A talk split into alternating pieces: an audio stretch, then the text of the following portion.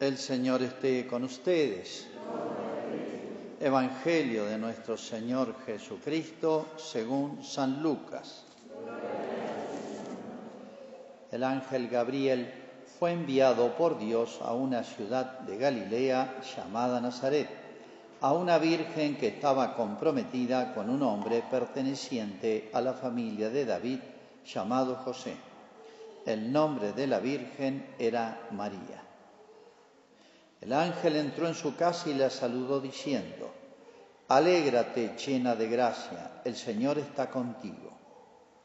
Al oír estas palabras, ella quedó desconcertada y se preguntaba qué podía significar ese saludo. Pero el ángel le dijo, No temas María, porque Dios te ha favorecido. Concebirás y darás a luz un hijo, y le pondrás por nombre Jesús él será grande y será llamado Hijo del Altísimo. El Señor Dios le dará el trono de David, su padre. Reinará sobre la casa de Jacob para siempre y su reino no tendrá fin. María dijo al ángel, ¿cómo puede ser eso si no tengo relación con ningún hombre? El ángel le respondió, el Espíritu Santo descenderá sobre ti y el poder del Altísimo te cubrirá con su sombra. Por eso el niño será santo y será llamado Hijo de Dios. También tu parienta Isabel concibió un hijo a pesar de su vejez, y la que era considerada estéril ya se encuentra en su sexto mes, porque no hay nada imposible para Dios. María dijo entonces, yo soy la servidora del Señor, que se haga en mí según tu palabra. Y el ángel se alejó. Es palabra del Señor.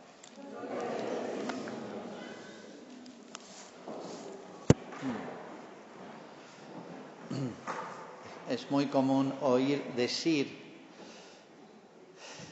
que después de tal acontecimiento hay un antes y un después. Eso, la Segunda Guerra Mundial decían, bueno, y la experiencia terrible de Hiroshima, la bomba atómica. Decían, bueno, hay un antes y un después de la humanidad. Después de esto vamos a aprender. No aprendimos mucho. Me acuerdo, las Torres Gemelas lo que significaba el terrorismo islámico. Bueno, hay un antes y después de las Torres Gemelas, hay un antes y después, dicen los políticos, de sus gobiernos, etc. Bueno, hay un solo antes y después. Es este, es el que acabo de leer. Hay un solo antes y después en la historia de la humanidad. Y esto no es una tontera, esto no es una afirmación piadosa, esto es importantísimo y profundísimo. ¿eh? El único cambio que se debe esperar hasta el fin del mundo es este, lo que ocurrió ahí, en este diálogo cortito, pero absolutamente trascendente, o sea que tiene una proyección enorme. Los historiadores deberían tener en cuenta esto. Hay un antes y después de la encarnación. Este, los romanos medían el tiempo antes y después a burbe cóndita, decían ellos, desde la fundación de la ciudad. Los soviéticos, los comunistas, decían antes y después de la revolución comunista. Fidel Castro, bueno, ya se murió, pero él decía antes y después de la revolución cubana. Chávez dice antes y después de la revolución bolivariana. O sea, se ponen en el lugar de Jesús, ¿no? Hay un solo antes y después. Estos pasan, estos mueren, desaparecieron ya. Por eso es muy importante eh, eh, entender en profundidad lo que ha pasado aquí, ¿no? Fíjense, en primer lugar, hay algo que, un rengloncito que falta, pero está dicho al final. Eh, dice, en el sexto mes envió Dios al ángel San Gabriel y el texto que he leído. Y después el ángel explica a la Virgen, tu parienta Isabel, a pesar de su vejez, ya está embarazada, se encuentra en su sexto mes. ¿Tiene importancia esto, lo del sexto mes? Todo tiene importancia en la escritura, hasta las cosas, hasta los datos más pequeños. Dios piensa en todo, nosotros no. Los números, las cifras, las proporciones son muy importantes en la escritura. ¿eh? Bueno, vieron que el número siete se repite mucho, tiene un significado, significa una totalidad. hay un lenguaje de los números. Bueno, sexto, si ustedes eh, tiene varios significados, tomo uno solo. Si ustedes leen el Génesis, dice que Dios fue creando las cosas, primer día, hubo mañana y tarde primer día, segundo día, tercero, y cuando crea la última etapa, los seres vivos y el hombre, a imagen y semejanza, vio Dios lo que había hecho y era muy bueno, y fue el sexto día. El hombre, Señor y dueño y rey de la creación, imagen y semejanza de Dios en el sexto día. El hombre fue creado el sexto día. ¿Y el séptimo qué pasó? Dios descansó. Bueno, el sexto mes es el, el sexto es el día de la recreación del hombre. Cristo, que comienza a existir en ese momento, cuando el María dijo, hágase en mí según tu palabra, ahí fue la encarnación, empezó de nuevo Dios. El plan inicial de Adán y Eva, etcétera, se lo echamos a perder. Y Dios decidió recrear la humanidad. ¿En quién? En Cristo. No hay otro. Ninguna ideología, todas las ideologías, todos estos proyectos políticos, sociales, económicos, pedagógicos, educativos, eh, son caricaturas. Ninguno anda y por eso todos empiezan de nuevo. Conmigo va a empezar todo. El único que puede andar es el de Cristo. Entonces ese sexto mes en que Cristo aparece significa voy a recrear el hombre. En el lenguaje bíblico significa eso, pero es enormemente importante si ustedes ven la trascendencia que tiene esto. El único que puede arreglar los problemas de la humanidad, inclusive la, vacuna del coronavirus, incluyendo todo, es Cristo o el espíritu cristiano o la cosmovisión cristiana, que no es simplemente creo en Dios y me bauticé, es todo, hasta la cosa más pequeña. Hay una, hay una economía que surge del Evangelio, hay una medicina que surge del Evangelio, una pedagogía, hay todo, todo, todo como consecuencias remotas o próximas de los grandes principios de restauración del hombre. Todo lo que es humano o toca lo humano ya está previsto en Cristo, en el nuevo Adán. ¿eh? Y por eso el sexto mes no es una, una cifra simplemente como para decir, este, contextualizar nomás esto. Bueno, fíjense una cosa, sigo adelante con el texto. Dice que el ángel entró en la casa, saludó diciendo, tres cosas. Alégrate, llena de gracia, el Señor está contigo. Y al decir estas palabras, el ángel enviado por Dios lo está saludando. Nada más. Como cuando uno va a una casa. Dice que María quedó desconcertada. Y se preguntaba qué podía significar este, esta expresión del ángel, estas tres afirmaciones. María quedó desconcertada. Ubiquémonos porque María, según la tradición, tendría unos 15 o 16 años. Piensen en una chica de 15 o 16 años de hoy. ¿Qué haría? ¿Por qué está desconcertada María? Probabilísimamente, según todas las interpretaciones que han dado los santos y los doctores, es esto. Normalmente, cuando se aparece un ángel, no es un ángel de las imágenes que ustedes ven en, las iglesias, o en una estampita, o en... La presencia del ángel es no sé, avasallante, deslumbrante, es como, no es solamente mirar el sol de frente, que uno queda deslumbrado, sino el alma eh, casi diría no soporta la, majestad, la grandiosidad, la luminosidad, pero no es una cosa física, sino es una presencia muy transparente de Dios. Por eso cada vez que se aparece un ángel, lo primero que eh, eh, atinan a hacer los hombres es eh, rendirles un homenaje, culto, porque son enviados por Dios además. Aparte de su grandeza y su majestad, su esplendor, son enviados por Dios. Así que es serio. A mí nunca se me aparece un ángel, pero la escritura cuando cuenta esto es, bueno, los chicos de Fátima se le apareció un ángel y cuentan todo lo que significaba esa presencia, ¿no? Bueno, pero acá pasa una cosa rara. En vez de eh, lo que pasa siempre, nacerle al, interlocutor del ángel un gesto de, reverencia y de, y de, homenaje, el, ángel está homenajeando a la Virgen. Todo el, saludo completo es como un, homenaje que el ángel hace a María. Pues eso ya queda desconcertada. Es al revés la cosa. ¿Los ángeles son más grandes que los hombres? Sí, en naturaleza, pues son espíritus puros, y en santidad, porque ellos están ya en la gloria de Dios, están ya en el cielo, nosotros estamos acá en la tierra, pero acá es al revés. Entonces, esto nace de un alma muy humilde, muy realista. La humildad es realidad, es el realismo más profundo que puede haber. Entonces, por eso la, Virgen quedó desconcertada de que un enviado por Dios, nada menos, un personaje de tal nivel, de tal jerarquía, digamos, y tal esplendor, eh, se, tenga esa conducta y, estas, y trae este mensaje. Bueno, eh, pero vamos a ver las palabras que le dirige. En primer lugar, alégrate, sigue llena de gracia, el Señor está contigo. Eh, creo que advierten muy fácilmente que de acá salió el Ave María. Hay que agregarle lo que le dice Isabel, bendita tú entre las mujeres, este, y, tomado de otros textos el resto del Ave María. El Santa María, Madre de Dios, se agregó en el siglo XVI. Hasta cuando se inventa el rosario, el Ave María existía hasta la mitad. Bendito el fruto de tu vientre, Jesús.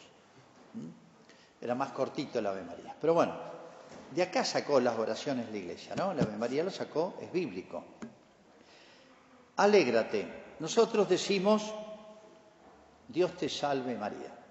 Yo siempre me quejo de esto, le mandé la queja al Papa y no me hizo caso. Mejor dicho, el obispo, no, no, no, no. Le digo, dígale al Papa que cambie esto. ¿Por qué? Porque la traducción que rezamos no, no es buena, la traducción. No es que esté mal. Cuando yo no sé qué piensan ustedes cuando rezan una Ave María, cuando dicen Dios te salve María. La verdad es que no sé qué piensan. No le estoy tomando un examen, pero para que se lo pregunten. Dios te salve María. Yo recuerdo de chico como que Dios la, que Dios la salve del, pecado, que Dios la salve del demonio, que Dios la salve de los hombres malos. Uno pensó en eso tiene nada que ver. La palabra que, usa, que usamos nosotros, Dios te salve María, Dios, te salve, viene del ave romano, latino, ave, es un saludo romano, que es equivalente más o menos al saludo griego, jaire, y que es más o menos equivalente al saludo hebreo, shalom lak, que significa eh, gozo y paz, alegría, gozo, paz, son todos muy, muy, muy cercanos las cosas, ¿no? Entonces, bueno, está traducido por alégrate. En realidad, yo pondría la María, alégrate María llena de gracias. ¿eh? Bueno, fíjense eso, cuando escuchó María eso, ya a uno le dice poco. Es como cuando dice, che, te traigo una buena noticia, ponete contento. No, cuando María escuchó eso, María que conocía la escritura, obviamente, un alma tan exquisita, que, ha asimilado la escritura, pues los judíos no veían televisión, ni tenían WhatsApp, ni estaban con el... Así que su cultura era bíblica. Los chicos ya sabían todos los salmos de memoria, aunque no sabían leer y escribir, sabían todos los, los 150 salmos de memoria. Toda la historia de Israel se la contaba a papá y mamá de chiquititos era la cultura de ellos. Bueno, esta palabra para un judío, eh, eh, eh, no digo culto en el sentido de instruido con títulos, sino que ha asimilado la tradición profética, era muy claro. El profeta Isaías, el profeta Sofonía, el profeta Joel, el profeta Malaquías, habían hablado con estas mismas palabras muchas veces en distintas circunstancias, antes del destierro, durante el destierro de Israel, a la vuelta del destierro, cuando ya está próxima la venida de Jesús, con palabras semejantes. Alégrate, hija de Sión, y salta de gozo. Era casi como una jaculatoria, como si yo dijera Ave María Purísima y ya se sabe, ya es una frase hecha. Cuando escuchó esto, María para un alma así era automáticamente pensar, este saludo es de los tiempos mesiánicos. Un judío, para un judío eso significaba todo, mucho más para María. Así que con esa palabra nomás, María ya se ha ubicado y, ya, ha quedado llena de, alegría. Ahora va a seguir con el tema de que ella va a ser eh, partícipe y protagonista de los tiempos mesiánicos. Ella es la puerta del cielo. Así que bueno, cuando recen la María, piensen en esto, ¿no? Y alégrate, y salta de gozo, llena. Es lo mismo decir, el gozo, la alegría y la felicidad son términos equivalentes, son, son realidades muy emparentadas y son las más connaturales al ser humano, las más connaturales. Todo ser humano, de todos los países, de todos los tiempos, de todas las culturas, porque es imagen de Dios, porque esto viene de fábrica, desea ser feliz. Todos, todos, es la, una constante en toda la cultura, en todos los tiempos. El tema es dónde y cómo, en qué cosas, con qué actos. Nos acercamos, nos apartamos. Por eso, este, eh, este, igual que las bienaventuranzas, cuando Jesús habla bienaventurados, significa la palabra eh, súper felices, pero con la felicidad mesiánica. Es equivalente. ¿eh? el bienaventurados de las bienaventuranzas de Jesús con este Jaire, alégrate. ¿eh? Bueno, la única, todo ser humano, y el siglo XX también, y la época de Cristo también, ese anhelo de felicidad está en todos los pueblos.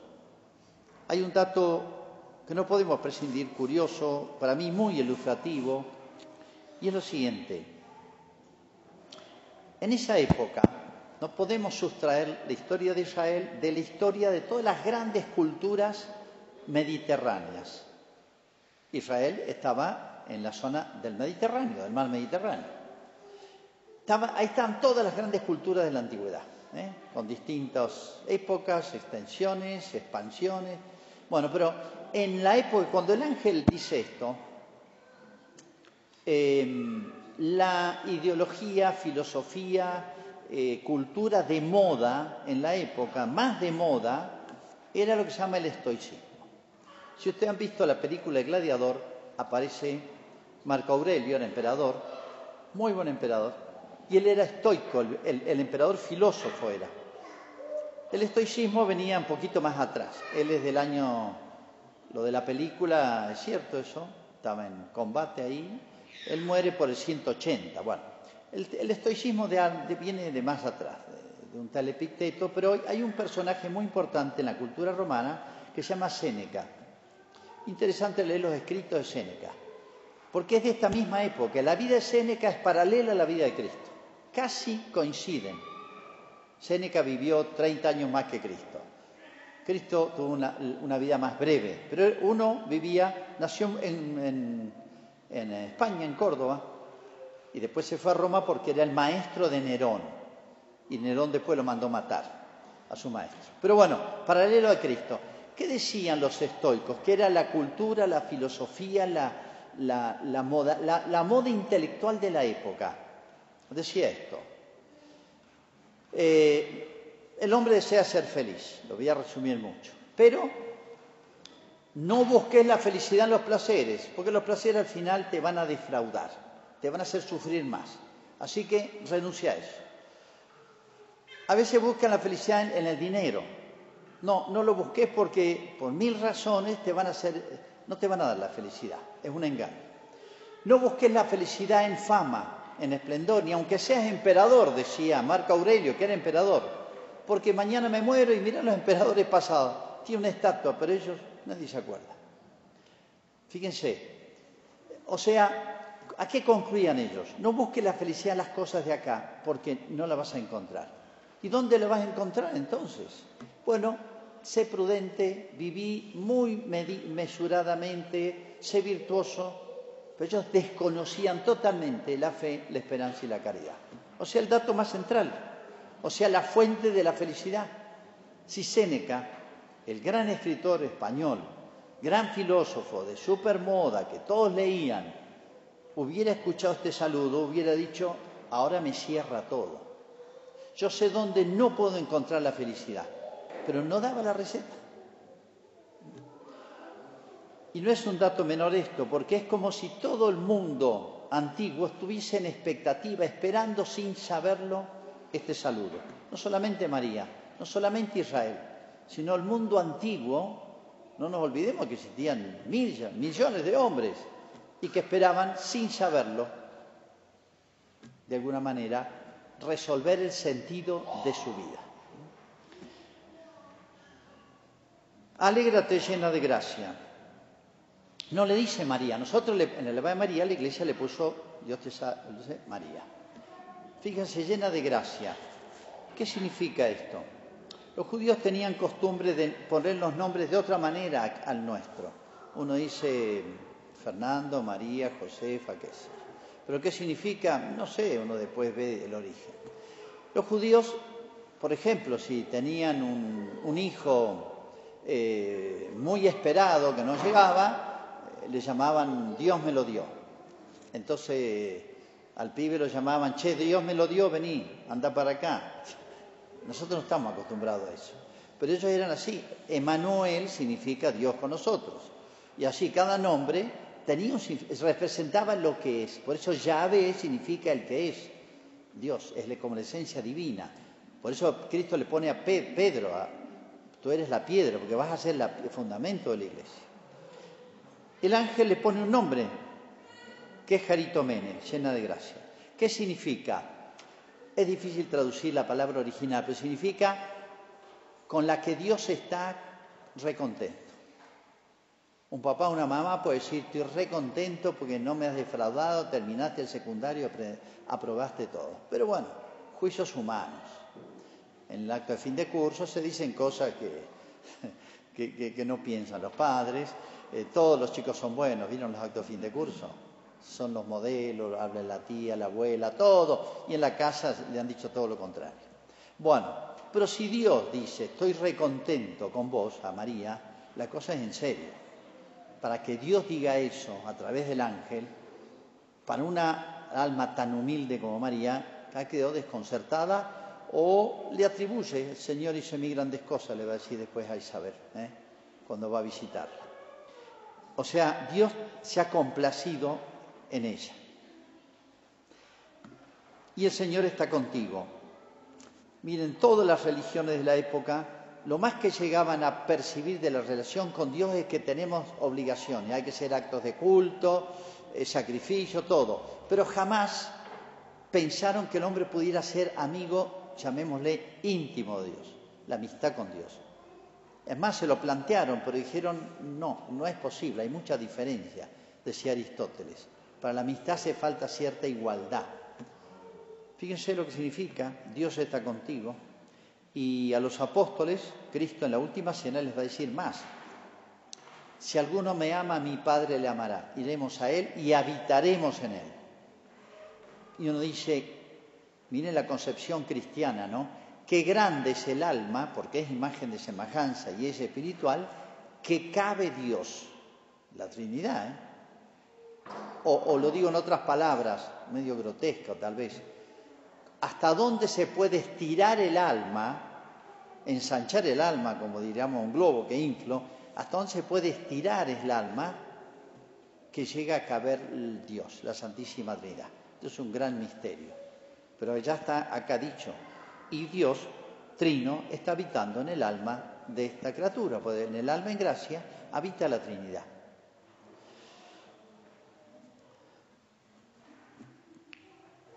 Finalizo para no, se puede comentar los otros textos, pero bueno, se me va a hacer muy largo. ¿eh? Eh, dice que el ángel, después que de este diálogo tan fluido, tan familiar, de una chiquilla, 15, 16 años tenía María, está dialogando con un ángel, realmente es impresionante. Esa familiaridad no viene sino de un grado de, perfección, de caridad. La caridad es la amistad con Dios, muy grande, ¿no? Fíjense cómo Dios dignifica a la criatura. Dios pide, no anula, cuando Dios obra en el hombre, no anula lo humano, que es la inteligencia y la voluntad. Eso dice Lutero. Eso dice Lutero. Para leer la escritura hay que olvidarse de razonar y pensar. ¿Por qué? Porque la inteligencia y la voluntad del hombre están corrompidos, no pueden tocar la palabra de Dios. Es monstruosa la afirmación. Esa es la afirmación base de Lutero, de donde procede toda el todos los grupos protestantes. Pero cristianismo que sostiene, no, que la gracia eleva al hombre, lo hace más humano, lo planifica. Lo hace perfecto en su inteligencia, como María, lúcida. Si hay un acto lúcido fue esto. Si hay un acto voluntario, hágase el mismo, libre fue este. Fue libre la Virgen, absolutamente. ¿eh? El Papa Juan Pablo, San Juan Pablo, recordaba, es un, era un gran filósofo, estudió mucha filosofía, que toda la filosofía moderna, bueno, desde hace 200 años, de donde nace todo el pensamiento humanístico moderno, que viene todo fallado, todo, todo, universitario, en todas las ramas, en el derecho, en la filosofía, en la literatura, en educación, en política, en arte, en todo, viene fallado. El Papa lo reempezó, mira esta palabra que no es de él. Dice, todo lo cristiano es, está bajo sospecha. Me explico. Ahora se está debatiendo el tema del aborto. Y uno dice, no, porque el Evangelio dice, no, no, no me metas la religión acá. No me metas la religión en la escuela, es laica. No me metas la religión en la política. O sea, todo lo cristiano es sospechoso. Está mal visto, tiene mala prensa. No quiere que manche las acciones, las decisiones, el pensamiento de los hombres. Todo lo cristiano está bajo sospecha en el mundo y en el pensamiento moderno. Téngalo presente, todos, cada uno en sus lugares. Está bajo sospecha. Hoy lo vemos de nuevo en el aborto. No me metas la religión. No hace falta, hace falta lo, sensato. Si hubiéramos, ojalá leyeran a Séneca por lo menos, que era un tipo lógico, sensato. A él le faltaba culminar esto. Pero nuestro pensamiento de hoy no es ni siquiera ese pensamiento sano. Así que en una decisión de una... Ella, María es nuestra, no es divina, no es angélica, ni es divina, ni es diosa, es humana. O sea, es de nuestro equipo, es nuestra. O sea, la humanidad, yo, podemos decir todos, yo le contesté a Dios a través de María. O ella nos representó a todos, a la humanidad entera, representó en este momento.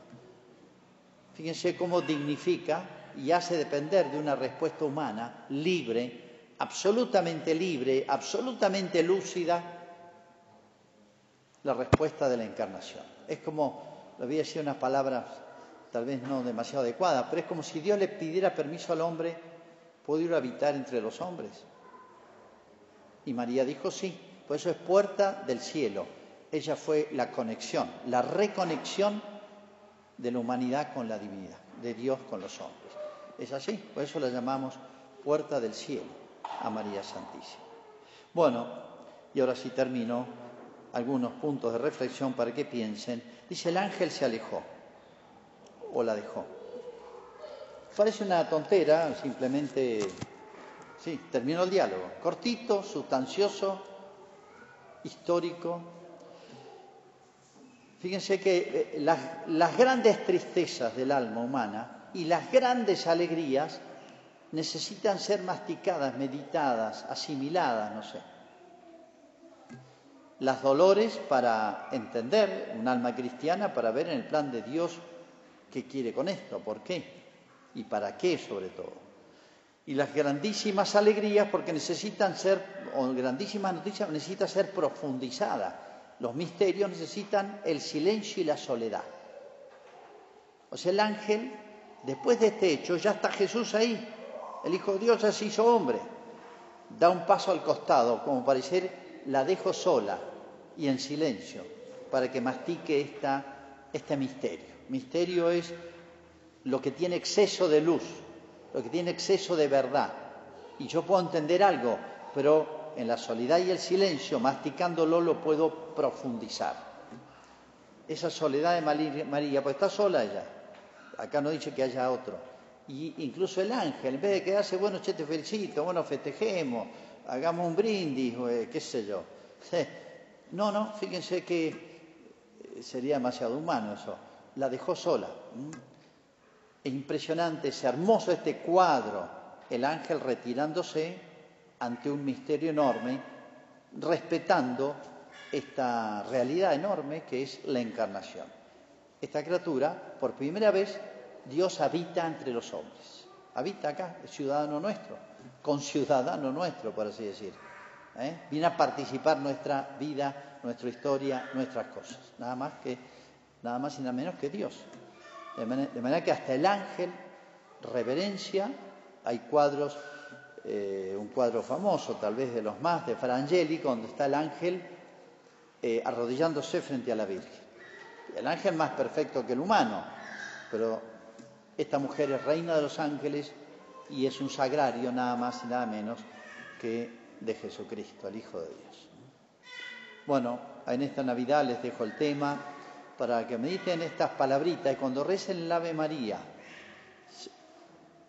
la alegría, la humanidad, de una humanidad triste, de una humanidad triste, porque la droga, el alcohol, la música enloquecida, las diversiones, los boliches, todo, todo, todo, esta cultura moderna del enloquecimiento es un vacío del alma, es una tristeza del alma, que se, ya se ha hecho cultura, por eso es como si la necesitáramos, tal síndrome de abstinencia, ¿eh? ojo, hay como un síndrome de abstinencia cuando no tenemos todas estas cosas.